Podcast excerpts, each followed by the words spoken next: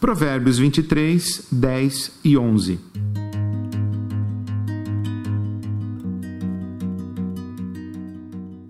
Não mude de lugar os antigos marcadores de divisa.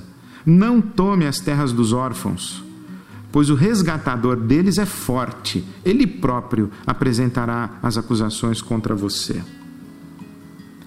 O provérbio sugere que dois vizinhos celebram acordos a respeito da fronteira de suas terras mas um deles morre e deixa os filhos órfãos.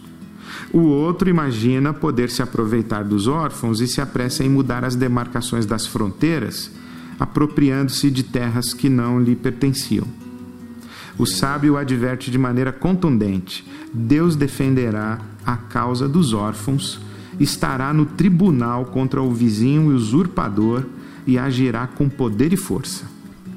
Os órfãos representam os desamparados na tradição judaica, esse papel é também das viúvas e dos estrangeiros, que hoje nós chamamos de refugiados.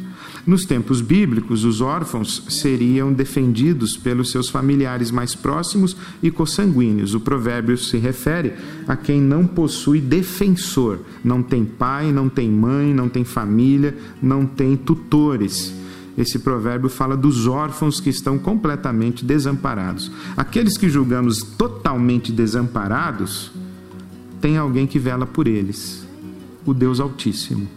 Nenhum ser humano está desamparado no mundo. O mal que é feito contra eles será vindicado por Deus.